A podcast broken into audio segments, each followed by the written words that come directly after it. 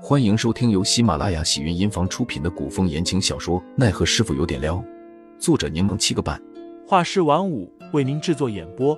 一场古言爱情、官场恩怨的大戏即将上演，欢迎订阅收听。第两百八十三章，林寒摊牌了下。杜轩齐眸光在杜潇潇与林寒身上打转，明明听懂了，脑子却还是不明白。他问。你你什么意思？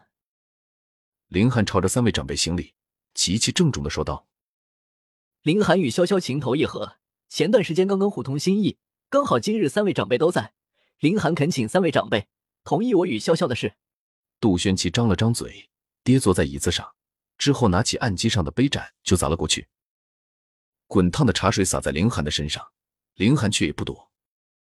杜潇潇吓了一跳，见林寒没被烫到。稍稍松了口气，杜轩奇拍案而起，指着林寒骂道：“你，你可是潇潇师傅？”林寒道：“潇潇未叩拜，未敬茶，也未增六礼数修。他与徒儿并非真正的师徒。那，那你是他兄长？我与他并无血缘关系，只是一起长大，有着青梅竹马的情谊。”林寒单膝跪地，恳求道：“求师傅成全。”杜玄奇整个人都愣住了，他一直以为二人即使不是互相讨厌，那也绝不会培养出男女之情。谁料到仅仅是下山一趟，两个人感情竟然就变了。你听到了没有？你听到你儿子说什么没有？杜轩奇知道林寒性子，见他油盐不进，只好转而将炮口对准林峰。你儿子脑子是不是糊涂了？你赶紧说说。林峰却不紧不慢的端起茶盏。吹了吹上面的浮沫，道：“我觉得挺好，挺，挺好。”杜轩奇又望向尹天杰，见尹天杰不出声，快步走到杜潇潇身边。杜潇潇吓了一跳，谁料对方竟问自己：“这小子是不是威胁你了？”凌寒那双眼睛看了过来，看得杜潇潇有点心软。阿爹，我要是说我们狼狈为奸，互相勾引，不是互相勾结。你会生气吗？你你，杜轩奇一口气差点没上来，他质问道：“你是不是就看上他那副皮囊了？”没办法，他长得确实太好看了。杜潇潇见杜轩奇就要被气过去了，忙拉着人胳膊走到一旁，小声又哄道：“阿爹，凌寒是你一手带出来的，你好好想想，他是不是比你刚刚提的那些人更为出色？”凌寒自然优秀。在武学造诣上又颇有天赋，日后必然有一番作为。但他太精明，你算计不过他。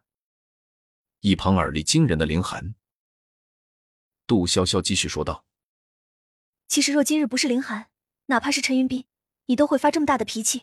你知道为什么吗？”杜轩奇问：“为什么？”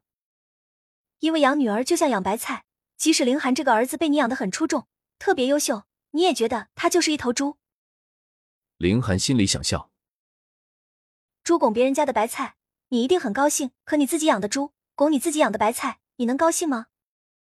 杜轩奇觉得杜潇潇话糙理不糙，不自觉的点了点头。我虽然没有林寒精明，但我有你，有林叔，还有我爹爹，你们都是我靠山。该担心应该是林寒才是。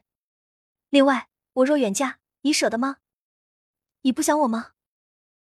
杜潇潇拦住杜轩奇准备脱口而出的话：“你见过天底下有几个男人愿意一直住在女方家里的？所以我跟凌寒在一起，就完全不需要担心这些问题啊！你说对不对？”杜潇潇晓之以理，动之以情，终于让杜轩奇心不甘情不愿的接受了这个事实。正巧此时，曼东前来通报，说门外有一个自称白灵的姑娘前来找小姐。杜潇潇便安抚住了三位长辈，说自己朋友过来了。他需要去招待一下。